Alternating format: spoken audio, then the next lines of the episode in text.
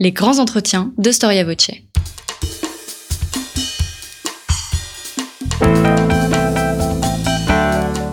Une émission de la rédaction de Storia Voce.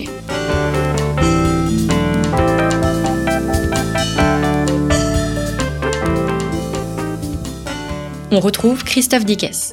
Chers auditeurs, bonjour, bienvenue pour cette nouvelle édition de nos grands entretiens. N'hésitez pas à soutenir Storia Voce. Storia Voce est une radio associative.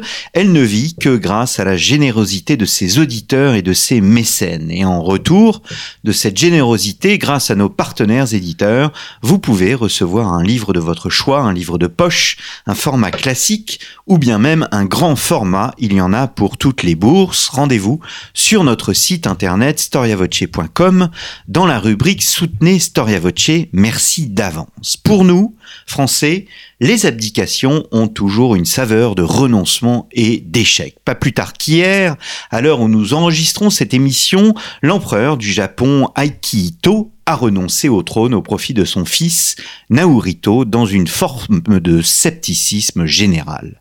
Il en fut de même pour Benoît XVI au profit de François. D'ailleurs, pour la monarchie pontificale élective, on ne parle pas d'abdication, mais de renoncement à la charge. Un renoncement, comme vous le savez, qui est codifié. Pour notre République française, les choses sont bien différentes. D'abord parce que les présidents élus exercent un mandat dans le temps, mais on le sait, la décision, par exemple, de François Hollande de ne pas se représenter à l'élection présidentielle fut, entre autres, le résultat d'un constat, celui d'un échec, un échec après un quinquennat trop court pour ce qu'il avait de long et trop long pour ce qu'il avait de court. Or, en cette année 2019, nous commémorons la démission d'un autre président de la République, celle du général de Gaulle, après l'échec du référendum du 27 avril 1900 69. Nous gardons de cette renonciation une série de photos en noir et blanc, un peu floues, prises en Irlande, une représentation presque romantique, celle d'un retraité comme perdu sur cette plage dans la froidure irlandaise, un homme en décalage avec son temps, ruminant sur son passé et les occasions manquées. Mais les images, nous le savons aussi, peuvent mentir. Je vous propose de découvrir au cours de cette émission un autre De Gaulle, un De Gaulle qui, bien au contraire, en 1968-1969, avait parfaitement conscience des changements qui s'opéraient devant lui, un De Gaulle, même disons-le révolutionnaire, prêt à répondre aux nécessités de son époque, c'est ce que nous propose de comprendre l'historien Arnaud Tessier. Arnaud Tessier, bonjour. Bonjour. Merci d'avoir répondu à notre invitation. Vous êtes historien, je vous ai déjà reçu au micro de Storia Voce pour évoquer une figure politique euh, de la cinquième. Il s'agit de Philippe Séguin, mais vous êtes un spécialiste du pouvoir politique, la relation du pouvoir, de la société et de ces chefs d'État qui ont jalonné notre histoire. Un des plus grands d'entre eux, notamment Richelieu. Richelieu, vous lui avez consacré euh, une biographie absolument euh, majeure et que je conseille à nos auditeurs. Vous venez de publier chez Perrin, votre éditeur De Gaulle, 1969, avec comme sous-titre L'autre révolution. Révolution avec un R minuscule. L'autre révolution, cela signifie qu'il y a par ailleurs eu d'autres révolutions gaullistes? Non, mais c'est une sorte de réponse à 68, à la fameuse révolution introuvable. Celle-ci est un peu introuvable également, mais je me suis efforcé de la trouver, et je l'ai trouvée tout simplement dans les écrits de De Gaulle et dans les projets qu'il a élaborés euh, au cours de la dernière année de pouvoir. Donc, euh, et comme vous le disiez, euh, je crois que on a une vision tout à fait trompeuse de, de la fin de De Gaulle, une vision un peu shakespearienne qui repose sur des images, sur sur quelque chose qui est un peu tronqué ou trompeur en tout cas. Euh, et en réalité, De Gaulle a vu venir le monde dans lequel nous vivons. Il l'a vu venir avec une certaine précision.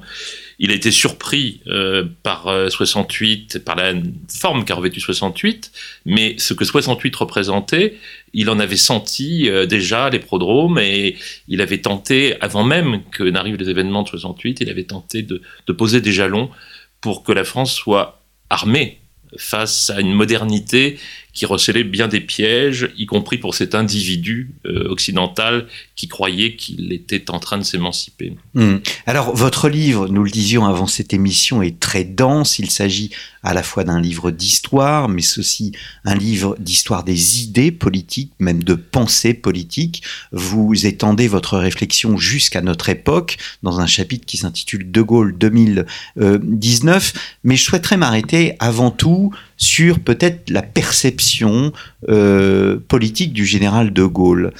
On connaît tous euh, le coup d'État permanent, euh, qui est le livre donc de, de, François Mitterrand, qui en somme montre que la Ve République est une constante révolution. Est-ce que chez De Gaulle, il y a cette conscience que la France doit toujours être réformée, la France doit toujours être en révolution. Oui, alors Mitterrand lui parlait de coup d'État, c'est-à-dire qu'il considérait que, De Gaulle gouvernait par des coups, par l'effet de surprise, et, et il considérait que c'était une forme euh, non pas de dictature, mais de, de démocratie un peu forcée, euh, d'où le livre Le coup d'État permanent. Et il, n'avait pas vu, il avait vu assez juste en fait. Simplement, on peut ne pas partager son analyse, mais par contre, il avait senti quelle était la technique de gouvernement de De Gaulle, qui était effectivement d'être en, en, réaction permanente contre contre ce qui pouvait menacer euh, ce qu'il considérait comme euh, l'essence même de la démocratie, c'est-à-dire une sorte de fragilité. De Gaulle était un homme imprégné d'histoire, évidemment, puisqu'il s'était identifié euh, avec notre histoire contemporaine. Il avait vu ce qui était advenu à la République de Weimar, il avait vu ce qui était advenu euh, à la Troisième République en 1940. Il avait vu, euh, vécu la difficulté qu'il y avait à sortir vainqueur d'une guerre qui s'était bien mal engagée pour la France, il avait dû imposer le rétablissement des institutions et de la République, non seulement avec un parti communiste très puissant, ça on en parle souvent, mais avec une puissance américaine qui voulait quand même très très clairement euh, faire de la France un, peu un, État subordonné. Et donc De Gaulle savait que c'était difficile. Et puis il avait vu la quatrième République. Quand même, la quatrième République a vécu 12 ans. Euh, c'est peu hein, pour euh, la 15e ou 16e constitution. Donc De Gaulle avait ce sentiment de la fragilité des choses et donc il pensait qu'il fallait être toujours dans l'action. C'est pour lui d'ailleurs la politique, c'était de l'histoire en action euh, et c'était quelque chose de fondamental. Donc François Mitterrand euh, n'avait pas totalement tort quand il disait que De Gaulle gouvernait d'une manière très particulière. Sauf que je pense qu'il avait tort quand il disait qu'il gouvernait d'une manière antidémocratique. Hmm. À sa manière, il était profondément démocrate, comme d'ailleurs hein, montrera la façon dont il quittera le pouvoir. Dans votre ouvrage, il y a un, un, un leitmotiv de, de, date, bien évidemment, c'est 1944, 1945, 1958, euh, la Constitution, 1962, le suffrage universel. 1969, euh, c'est la dernière partie de ce qui serait un quadriptyque? Oui, il y avait un journaliste américain qui avait écrit dans les années 60 un livre qui s'appelait Les trois vies de Charles de Gaulle. Euh, et parce qu'il y avait plusieurs de Gaulle. Il y avait le de Gaulle de 18 juin, le de Gaulle de 1944, et puis le de Gaulle de 58.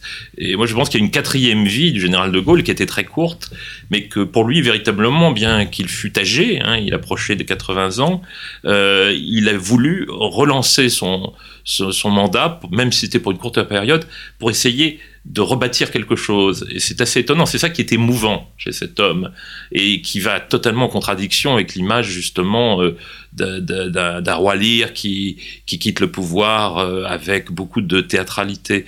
Euh, à partir de 68, il a décidé, après les événements de mai, il a décidé d'accélérer un certain nombre de choses qu'il voulait faire et qu'il avait commencé d'engager avant même les événements de mai, euh, dès sa réélection en 1965, qui fut sa première élection au suffrage universel d'ailleurs. Hmm. Donc euh, il voulait engager des réformes qui, pour lui, devaient permettre non seulement de, de compléter euh, la révolution constitutionnelle, qu'il avait accompli entre 58 et 62, mais qui devait permettre aussi à la société de se préparer au, au défi d'un monde euh, qu'il voyait comme un monde euh, en pleine transformation et où euh, les technologies allaient apporter de nouvelles formes de soumission. et d'où ces, ces réformes qu'il a voulu mettre en œuvre dans cette dernière année de présidence, mmh. avec une certaine détermination et aussi dans une certaine solitude, car le, la Fondation de Gaulle a, a mis en ligne, je, recommande aux auditeurs de s'y reporter, un document assez étonnant qui est un numéro de la revue Espoir, qui était la revue déjà de l'Institut Charles de Gaulle et qui date de 76, euh, où on voit les principaux acteurs qui étaient avec De Gaulle, donc 76, six ans après la mort de, de, Gaulle, il y a Couve de Murville, il y a Bernard Tricot, l'ancien secrétaire général de l'Élysée, François Gogel, qui avait été secrétaire général du Sénat et qui était très proche de De Gaulle. On les voit dialoguer avec des universitaires sur ce qu'a voulu faire De Gaulle en 68-69. Et justement, est-ce que c'était un suicide politique, comme on le disait à l'époque, ou est-ce que c'était quelque chose de différent? Et ceux qui sont avec De Gaulle, ceux qui étaient avec De Gaulle, cinq ou six ans après sa mort, sept ans après les événements, penchent plutôt vers euh, l'idée que De Gaulle voulait faire des choses, mais ils ne savent pas avec certitude, ils n'en sont pas sûrs, et c'est vraiment extraordinaire de lire ces témoignages et ces échanges, parce que finalement, ils n'ont aucune certitude euh, sur ce que De Gaulle voulait profondément. Il voyait que c'était pas n'était pas en train de se détacher, qu'il avait une volonté, mais il est resté très mystérieux dans cette dernière intention. C'est très mmh. curieux. Pour compléter cette, euh, j'allais dire, ce, contexte politique, et cette vision politique, est-ce qu'on peut qualifier euh, De Gaulle de, au fond, de révolutionnaire conservateur? Oui, parce que il était, euh, je crois qu'il avait noté dans ses carnets une phrase de, de, de Nehru qui citait Gandhi, qui disait qu'il qu'il fallait que l'Inde connaisse une révolution, mais qu'elle devrait rester elle-même tout en connaissant une révolution. Je crois que De Gaulle avait l'idée qu'il fallait que la France se transforme en permanence, tout en restant substantiellement ce qu'elle était. Hmm. Et ça, je crois que c'est fondamental. Pour lui, la révolution, ce n'est que euh, une recréation. Euh, c'est un petit peu, si j'ose dire, c'est un peu le temps retrouvé de Proust pour De Gaulle, euh, l'histoire, le temps n'est pas, c'est un lecteur d'Henri Bergson, euh, et pour lui, le temps n'est pas quelque chose que l'on découpe avec le passé, le présent et l'avenir, qui est le discours classique des hommes politiques qui disent toujours mémoire d'avenir, euh, pour un avenir, etc. Pour De Gaulle, le présent et l'avenir, ce n'est que que quelque chose qui est substantiellement porté par le passé. Euh, c'est ces, gouttes de passé vivant dont parlait Simone Veil, la Simone Veil de la philosophe, la philosophe, oui, et qui avait été gaulliste d'ailleurs pendant la guerre, qui avait rejoint la France libre. Et, c'est ça pour lui, des gouttes de passé vivant, c'est-à-dire que la substance de, du présent, c'est une sorte d'histoire que l'on revivifie. Et donc pour lui, être révolutionnaire, c'est aussi être conservateur. Il n'y a aucune espèce de différence.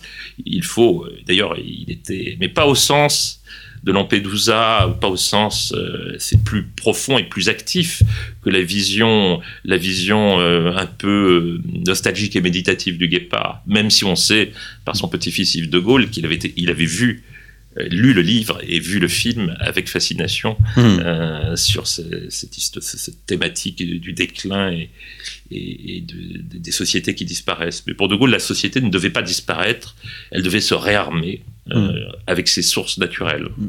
Alors nous sommes là dans la pensée politique, mais c'est un homme comme vous et moi euh, qui a un certain âge, il a 78, 79 ans, hein, quand, en 68, 69.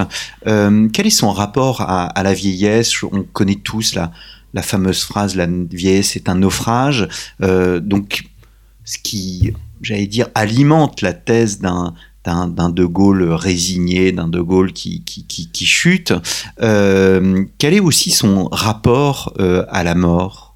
Ah, ben c'est un homme qui est obsédé par le dépérissement physique. Euh, il, il, je crois qu'il a écrit quelque part, je le cite, lorsqu'il avait 63 ans, il dit tout va désormais, c'est au moment de la, où l'aventure du RPF dans les années 50 se termine, du Rassemblement du peuple français. Il dit j'ai 63 ans et maintenant tout va se déterminer chez les gens en fonction de mon âge et de ma vieillesse. Il se voyait déjà vieux, aujourd'hui ça paraît, ça paraît moins net, il se voyait déjà vieux à 63 ans et donc il était très, très marqué par l'idée du dépérissement physique, il le redoutait, euh, il l'avait observé chez ses contemporains, euh, c'est à propos de Pétain notamment qu'il avait dit que la, vieillesse était un naufrage, il était obsédé par cela, mais euh, il se considérait comme étant un mortel au plan individuel, mais pour lui la France était quelque chose qui devait durer, l'histoire de France ne devait pas se terminer, et donc il avait cette sorte d'énergie paradoxale, qui explique, elle seule explique que cet homme âgé, qui était un homme marqué par, par le passé, qui était un homme du, presque du 19e siècle, par ses références culturelles, euh, euh Barès, Bergson, Peggy, c'était un homme dont les grandes lectures dataient d'avant la guerre de 14, c'était un homme qui en même temps était étonnamment moderne par sa façon de, de concevoir le monde qui arrivait, c'est très étrange et très, très paradoxal. Donc vieillesse de l'individu, dépérissement de l'individu, Et en même temps, euh, l'idée absolument ancrée au fond de lui que ça devait continuer au-delà de lui-même. Euh, Mm. Et c'était amusant d'ailleurs parce que sur la couverture du livre est assez émouvante parce qu'on le voit tenir ses lui, il sort de l'Élysée, euh, il sort de l'Élysée, on le voit qui tient ses lunettes à la main. Peu de gens savent que De Gaulle voyait très mal, il était presque aveugle, il- avait beaucoup de mal à voir. Il enlevait toujours ses lunettes quand il était en public et notamment quand il passait, là c'est devant les gardes républicains, euh, sur le perron de l'Élysée, lorsqu'il passait devant, devant des militaires, parce qu'il ne voulait pas laisser transparaître euh, une forme de déchéance physique pour lui qui était euh, qu'il avait besoin de lunettes pour voir. C'est pour ça qu'il apprenait ses discours par cœur et c'est pour ça que il, il avait toujours ce souci curieux de son apparence, lui qui Mm. évidemment n'était pas coquet par ailleurs. Mais 68, c'est un choc prévisible pour lui ou? Ce qui le- je pense que ce qui l'a surpris, ce n'est pas le phénomène de société qui était 68, c'est la rapidité. Il ne pensait pas que ça viendrait si vite. Euh, je pense qu'il ne pensait pas que ça viendrait si vite. Et je pense qu'il était un petit peu désarmé au départ parce que c'était au début un mouvement d'étudiants.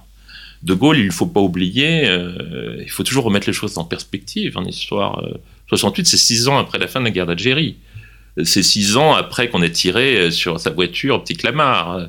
C'est six ans après euh, les dernières luttes contre l'OAS, les risques de guerre civile. Donc pour De Gaulle, euh, le, passé récent, ce sont des choses classiques, c'est-à-dire des, affrontements politiques durs. euh, et, et là, il se trouve face à un mouvement de société qui vient de la jeunesse étudiante et, et qui, le surprend un peu et qui le désarme un peu parce qu'évidemment, euh, on ne peut pas se servir des mêmes instruments que ceux dont il a usé pendant la, la guerre d'Algérie.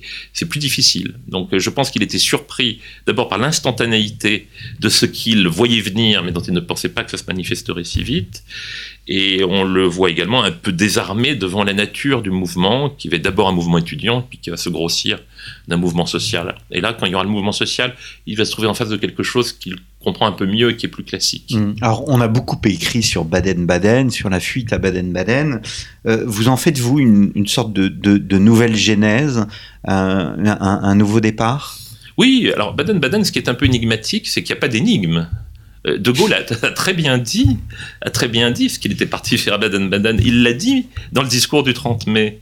Le 30 mai 68, lorsqu'il revient de manière spectaculaire, qu'il y aura cette immense manifestation sur les Champs-Élysées, gaulliste, et qu'il euh, reprend totalement le contrôle de la situation par quelques phrases. Euh, Un homme parle et la comédie est finie, comme dira, écrira Raymond Aron.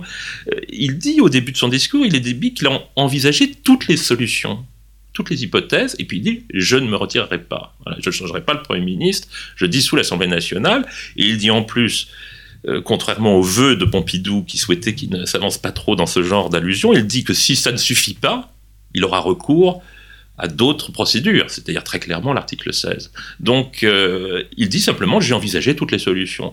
Et il avait dit la même chose au secrétaire général de l'Élysée, Bernard Tricot, quand il lui avait téléphoné au moment où il avait ressurgi au retour de Baden-Baden et où il rentrait à Paris. Il lui dit Vous allez convoquer le Conseil des ministres pour l'après-midi.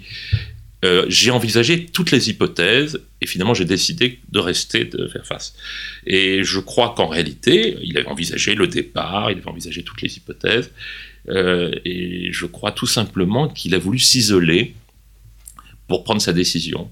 Euh, parce que De Gaulle se rendait compte que à Paris, il était l'objet de pressions multiples. Beaucoup de gens considéraient que le problème désormais c'était De Gaulle. Les accords de Grenelle, qui, avaient été un accord euh, majeur entre le patronat et les syndicats sous les auspices du gouvernement conduit par Georges Pompidou, n'avaient pas mis fin Mm. à la révolution de mai.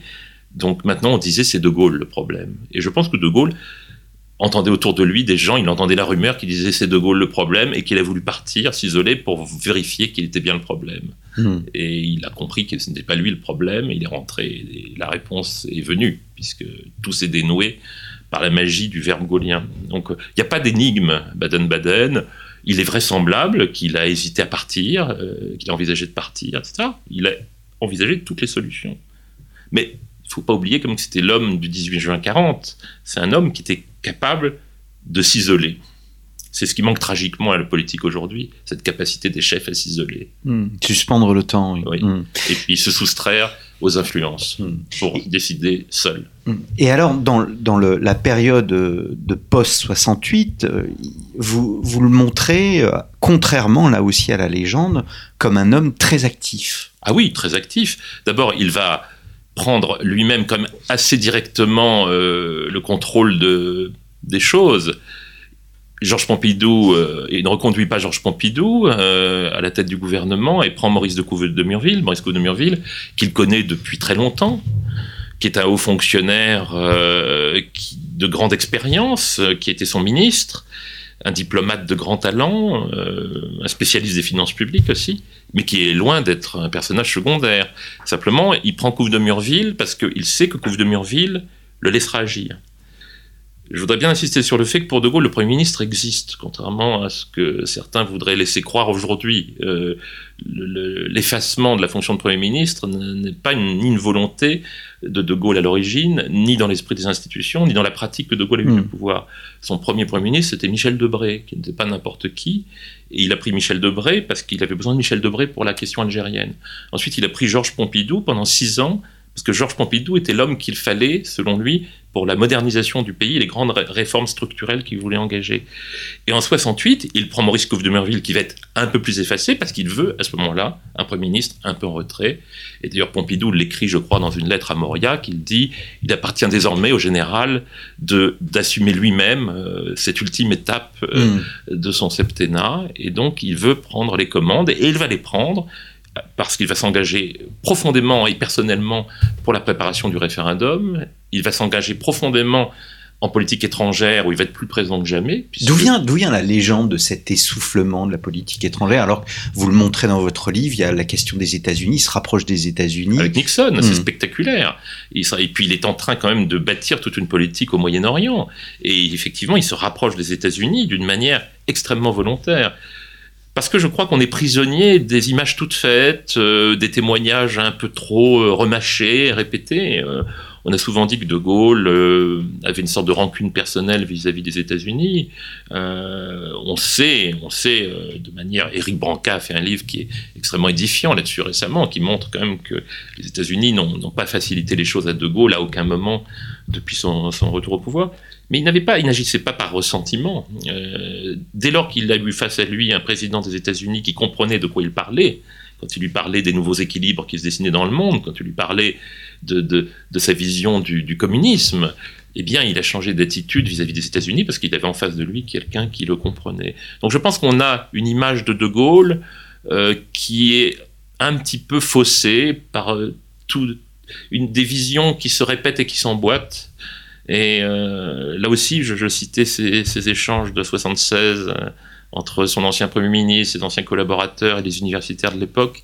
Je ne sais plus lequel, si c'est Couve de Murville ou Gogel qui dit Mais vous savez, quand on est dans l'action, euh, on ne voit pas les choses comme on les verra quelques années plus tard ou comme les autres peuvent les voir. On n'a pas cette sorte de recul ou d'analyse. Et donc, euh, je crois que pour comprendre De Gaulle, il faut essayer de le défaire de cette gangue qui le recouvre et puis revenir à ce qu'il a dit, à ce qu'il a fait. Et on a pour ça, bien sûr, les déclarations, les discours, tout ce qui a précédé le référendum. Euh, on a tous les propos qu'il a tenus. Et on a aussi et ce qu'il a fait et voulu faire. Et on a cette chose extraordinaire qui sont les mémoires d'espoir. Parce que les mémoires d'espoir, De Gaulle les commence dès qu'il quitte le pouvoir, en avril 69. Mais il les écrit, il commence euh, à raconter le début de la Ve République qui s'arrêtera en 62, puisque la mort l'empêchera. De... Mais on voit bien quand même son état d'esprit, puisqu'on voit le style et, et l'idée dans laquelle il écrit ses souvenirs. Il les écrit entre 69 et sa mort en novembre 70. Et c'est pas du tout le livre d'un homme qui a renoncé ou qui soigne sa statue.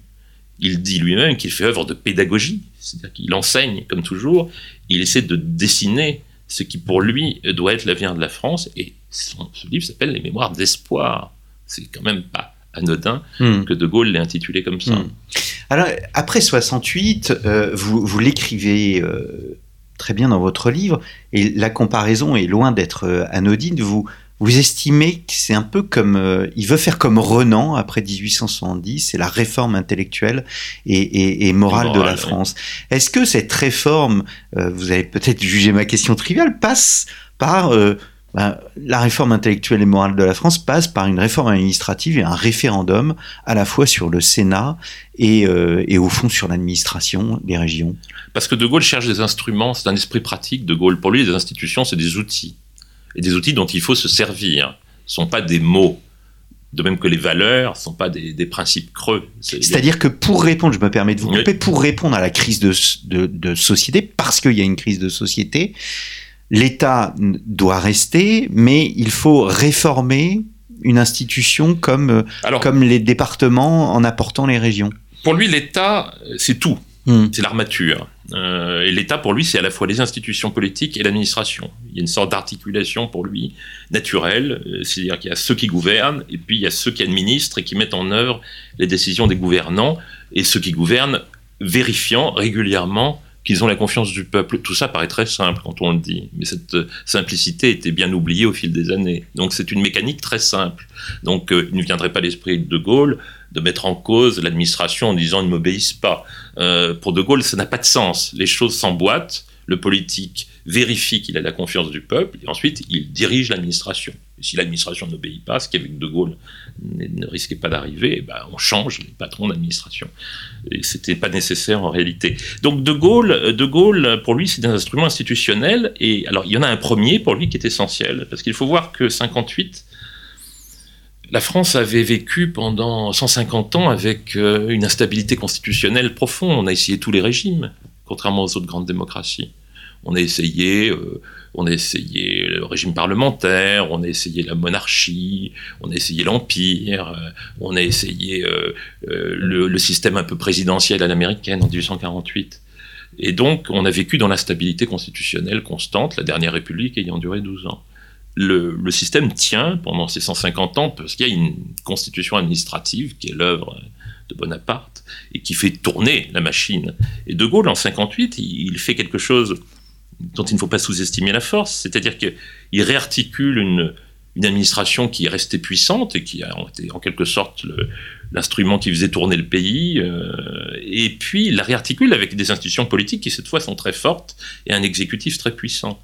Et donc vous voyez la France qui se dote sous De Gaulle d'une sorte d'architecture de cathédrale, cathédrale institutionnelle extrêmement imposante, avec une énergie folle, mais qui arrive à un moment où la société, justement, euh, après 15 ans après la guerre, euh, veut un peu s'émanciper, où l'individu veut s'émanciper, il n'y a pas que la France. Donc il y a une sorte de, de, dynamique énorme, mais en même temps un étau que la société subit, et De Gaulle s'en est rendu compte. Donc d'où l'idée de De Gaulle de créer un échelon supplémentaire qui sera la région, qu'il a commencé à développer d'ailleurs bien avant 68. Les, premiers éléments de la future région, la future collectivité territoriale sont mis en place au cours des années 60. Et la région, il veut en faire une sorte d'échelon euh, qui sera le lieu de rencontre entre l'État et la société. Parce que De Gaulle ne veut pas parler aux élites traditionnelles, celles du département seulement qu'il voit un peu comme les notables traditionnels qui n'ont jamais aimé. C'est le monde euh, qui n'est pas le sien. En tout cas, je ne sais pas sur le plan littéraire, mais sur le plan de, de, la vision de la France, celui de Jacques Chardon, celui de François Mitterrand. C'est-à-dire un monde de notables locaux pour qui le pouvoir, c'est une sorte de jeu de poids et de contrepoids. On appelle ça la gouvernance, et c'est devenu à la mode, mais en fait, c'est un vieux système d'influence qui est aussi vieux que la France et qui n'est qu'une reprise de ce qu'était la féodalité. De Gaulle n'en veut pas. Mmh. Donc, il veut un lieu où, l'État, ses fonctionnaires et son système politique va pouvoir parler avec les éléments les plus dynamiques de la société qui émergent, c'est-à-dire euh, les chercheurs, euh, les universitaires, les chefs d'entreprise, les syndicalistes les plus éclairés, et va en faire un lieu de rencontre entre la société et l'État. En aucun cas une collectivité décentralisée, ça c'est une erreur d'appréciation qui était faite. De Gaulle n'est pas décentralisateur. Hein. Pas du tout. Mais... Euh, non, la région, pour lui, c'est plutôt un, un, nouvel un nouvel échelon de l'action de l'État, mais où il va pouvoir rencontrer la société. Donc il veut créer un bon niveau pour ça. Le deuxième aspect du référendum, c'est la transformation du Sénat et sa fusion. En fait, De Gaulle, il en avait le projet depuis longtemps, veut transformer le Sénat en une sorte de conseil économique et social. Il veut faire, faire à l'échelle nationale une assemblée qui soit un peu l'équivalent de ce que sera l'assemblée régionale. Et puis il veut aussi, il faut bien le dire, réduire politiquement le Sénat. Euh, pour ça, là aussi, pas d'anachronisme. À l'époque, le Sénat euh, est beaucoup plus qu'un contre-pouvoir. le Sénat, d'abord présidé par Gaston Monerville et ensuite par Alain Poher, c'est une institution qui, qui est contre la Ve République. Et la Ve République n'est pas encore solidement installée. Donc le Sénat, pour De Gaulle, est une menace contre les institutions nouvelles, et donc il veut réduire politiquement le Sénat pour que la Ve République puisse s'installer définitivement. Euh, et, voilà, donc c'est l'autre aspect, et ça a été peut-être son erreur tactique, parce que du coup, ça faisait beaucoup pour un seul référendum, euh, à la fois la création de la région qui n'était pas forcément quelque chose de très clair pour les Français, parce que tout ce que De Gaulle mettait dedans euh, était quelque chose qui, était très pensé, très profondément pensé, mais sa vision à long terme, euh, il était difficile de la faire partager. Euh, un vieux monsieur de près de 80 ans, avec une voix un peu brisée par l'âge, avec une apparence physique un peu décalée, qui vient expliquer aux Français il y a un monde nouveau qui arrive et c'est quand même pédagogiquement une entreprise difficile. Et en plus, il rajoute euh, dans l'assiette euh, l'élimination politique du Sénat, alors que tout le monde dit que De Gaulle a des tendances de dictateur. Donc les gens ont un peu hésité. Hmm. Et ce qui est extraordinaire, c'est qu'ils ont hésité, mais qu'ils ont quand même voté très, très nombreux pour De Gaulle. C'est-à-dire qu'ils étaient prêts même s'il comprenait pas très bien ce qu'il voulait, même s'il était vieux et qu'il avait la voix cassée, euh, même s'il avait l'air un peu d'un saurien surgi des profondeurs, ils étaient prêts à lui redonner un, nouveau, un nouveau mandat euh, politique, je veux dire, mm. puisqu'il n'était pas contraint de démissionner. Le mandat, il l'avait. Vous le montrez, euh, vous le présentez comme très lucide. c'est ce qui c'est ce qui m'a étonné euh, en partie dans votre ouvrage, c'est de, de voir sa lucidité sur l'émergence de l'individu dans nos sociétés. le fait que peu à peu, euh, nous allions rentrer dans une société de plus en plus individualiste. Parce que je pense que c'est un homme qui avait beaucoup lu et vu. Euh, il avait parlé de cette transformation dans son discours d'Oxford en 41.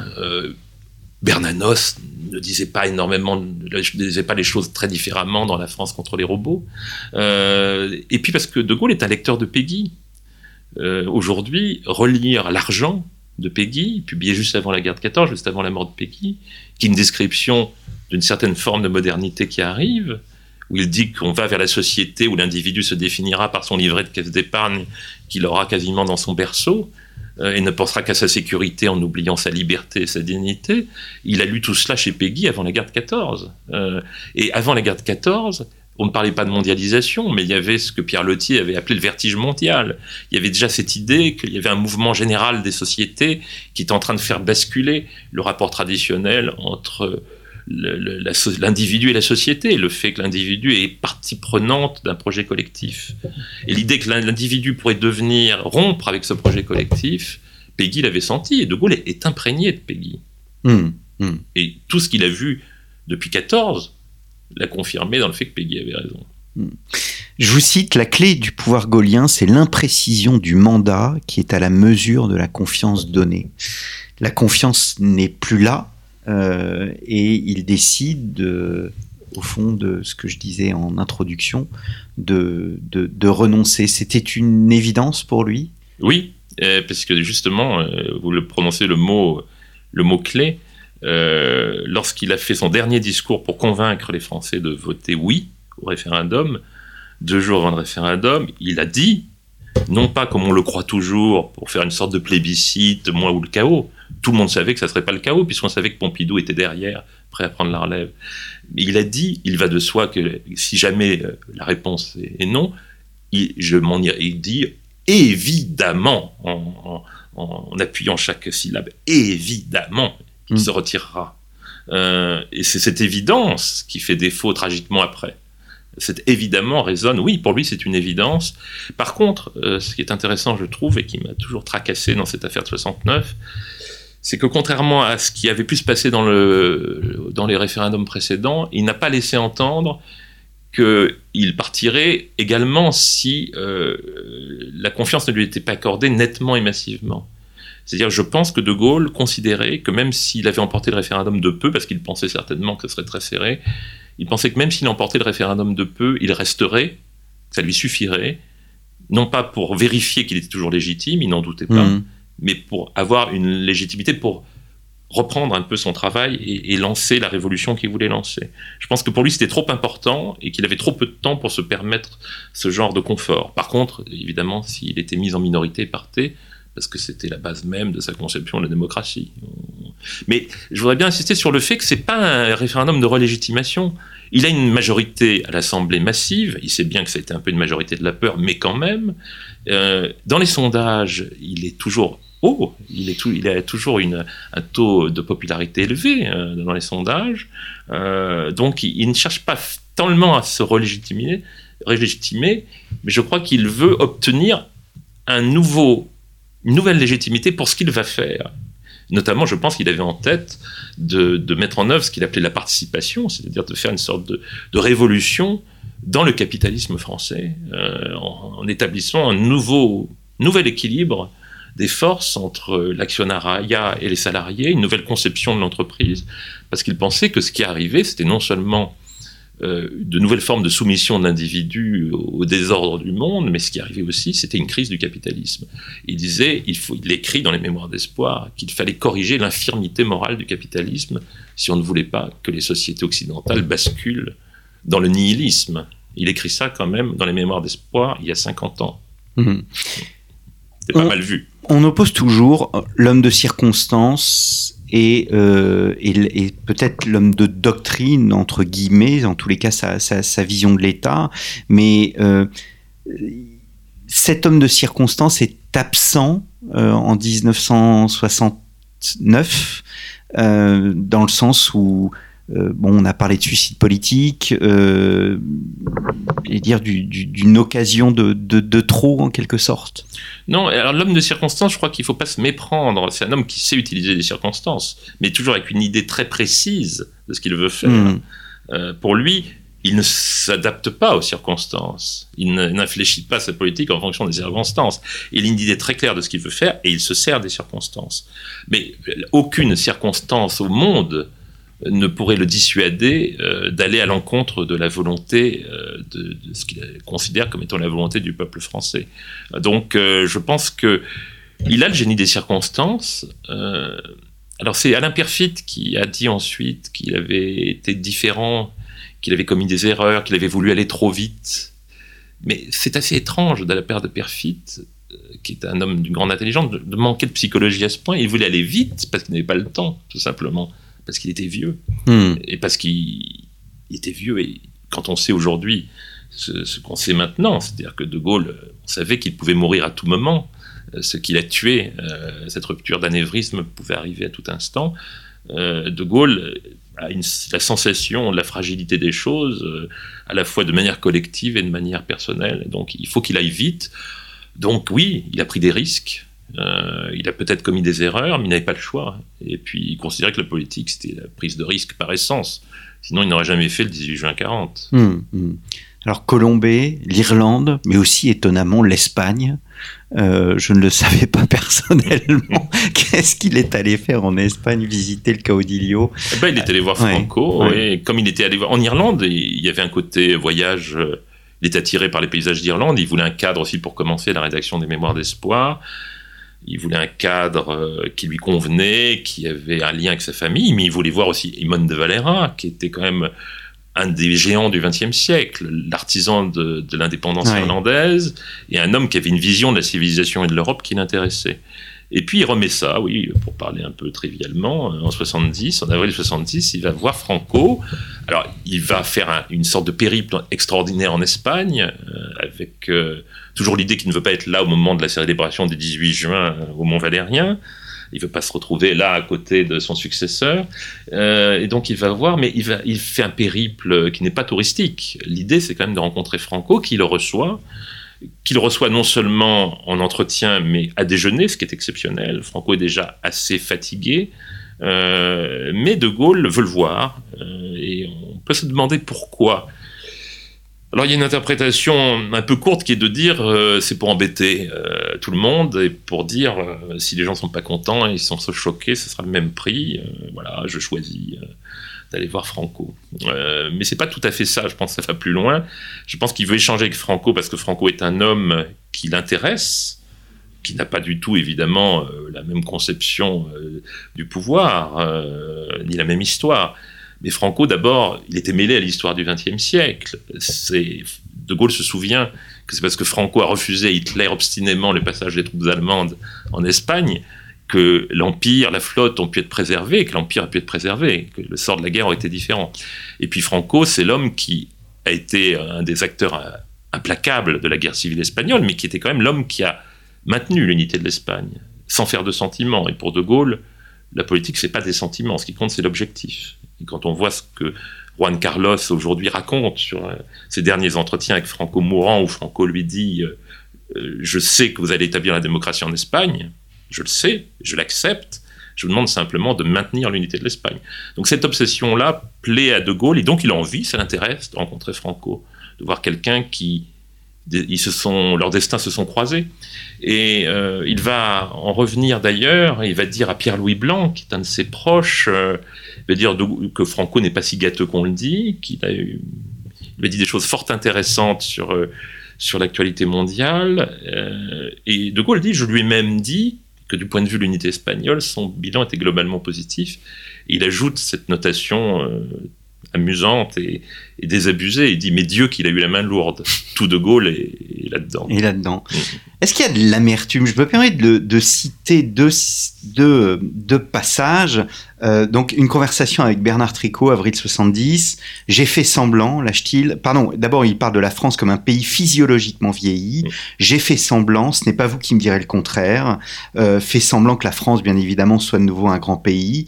Mais il ajoute aussitôt ce paradoxe que si les Français ne supportent pas euh, de grandeur à cause des efforts qu'elle exige, il est aussi vrai qu'ils ne supportent pas non plus leur abaissement. Et plus tard, il dit euh, sur les hommes, euh, sur, enfin, on sent Pompidou, bien évidemment, qui est visé, ils ne disent plus la France veut, ils plaident le dossier de la France. Exactement. Et il y a de l'amertume chez, chez lui? L'amertume n'est pas le mot on a le droit d'être un peu amer quand on est le général de Gaulle et quand on quitte le pouvoir euh, dans ces conditions. Enfin, il l'a quitté volontairement, encore une fois. Euh, on a le droit d'être amer, mais je ne crois pas que ce soit de l'amertume, je crois que c'est une vision réaliste des choses. Euh, il écrit à Debré après son départ du pouvoir, il écrit à Debré, il a dit c'est vrai que c'est triste, que c'est douloureux, mais au fond, tout cela, on aura une certaine période de médiocrité, mais au fond, tout cela, servira et, sera positif à long terme. C'est-à-dire, il disait, ce que j'ai voulu faire, comme il le dira d'ailleurs en d'autres circonstances, euh, sera source d'autres choses, de, nouvelles actions, de nouvelles ferveurs. Donc je pense qu'il il sait qu'effectivement, alors le côté dossier, on pourrait penser que De Gaulle annonce euh, une vision technocratique de la politique qui, qui va venir. Je dirais plutôt une vision purement économiste. Parce que De Gaulle, euh, était à sa manière très techno, pas, dans, le caractère, mais quand on regarde euh, la façon dont euh, le projet régional été conduit, le référendum, il s'est appuyé sur des hauts fonctionnaires. Enfin, et même Pompidou, il appréciait Pompidou parce que Pompidou était très bon technicien. On a le souvenir d'un Pompidou littéraire, citant Paul Éluard en conférence de presse, et ce Pompidou-là est bien évidemment est réel. Mais Pompidou était surtout un excellent administrateur. Euh, ce professeur était devenu un techno absolument parfait, et c'était des qualités pour De Gaulle, à condition que euh, ces qualités soient mises au service d'une vision politique. Donc pour lui, la France, oui, il y a des dossiers à conduire au nom de la France, mais la France n'est pas un dossier. Hmm. Et c'est l'énorme différence avec la façon dont, la politique sera conçue ensuite. Hmm. Une dernière question, euh, Arnaud Tessier. Il y a un gaullisme chez le général de Gaulle. Il a une définition propre de ce qu'est le gaullisme? Je crois qu'il euh, l'a donné. On dit toujours qu'il n'en a jamais donné. Euh, je crois que je sais, je crois que c'est dans les Mémoires de guerre. Il me semble que je le cite à propos de Jean Moulin, où il dit que Jean Moulin, c'était pas seulement l'esprit de combat, mais qu'il avait incorporé l'État à la résistance c'est à peu près la formule qu'utilise De Gaulle, qu'il avait comme incorporé l'État à la résistance. Et le gaullisme, pour De Gaulle, c'est ça, c'est-à-dire, ce n'est pas seulement une forme d'héroïsme, c'est aussi une sorte, une façon de concevoir l'action. Il faut pas oublier que c'était un militaire et un intellectuel. C'était les deux, et un penseur et un homme d'action. Et pour lui, euh, l'action était tout, mais elle était pensée. Euh, et donc, pour lui, la politique, conduire un pays, euh, ce n'est pas seulement, ce n'est pas seulement du courage physique, ce n'est pas seulement des grandes valeurs qu'on affirme. Tout ça ne vaut que si derrière il y a une action, il y a une institution, il y a une structure. Et cette idée que Jean Moulin avait, qui était un préfet, il ne faut pas l'oublier, avait incorporé l'État à la résistance, il y voyait la définition du gaullisme, et Malraux d'ailleurs fera la même chose dans le discours du transfert des cendres de Jean Moulin au Panthéon. On a oublié la fin. Alors certes, les femmes noires de Corrèze, etc. Mais à un moment donné, il dit, il s'adresse à Jean Moulin et il dit euh, Regarde, préfet, regarde, préfet, euh, les commissaires de la République euh, qui, qui apparaissent dans la France libérée. pour De Gaulle, la libération, ça n'a pas été seulement une grande geste romantique, c'était le rétablissement de l'État. Hmm. Le rétablissement de l'État, le rétablissement de la monnaie, contre celle que les Américains voulaient faire circuler en France, le rétablissement de l'État, c'est-à-dire des institutions politiques, administratives. Et donc le gaullisme, pour lui, c'est l'État.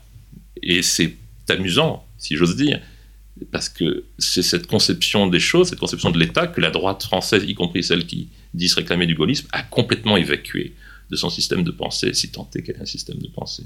Hmm. Sur cette connotation un peu euh, ironique, mais l'ironie est salubre, euh, nous allons nous quitter. Merci beaucoup Arnaud Tessier. Merci. D'être venu au micro de Storia Voce. Donc Arnaud Tessier, De Gaulle 1969, L'autre révolution, un ouvrage paru chez Perrin. Je vous remercie chers auditeurs pour votre fidélité. N'hésitez pas encore une fois à nous soutenir et je vous donne rendez-vous la semaine prochaine pour un nouveau numéro de nos grands entretiens.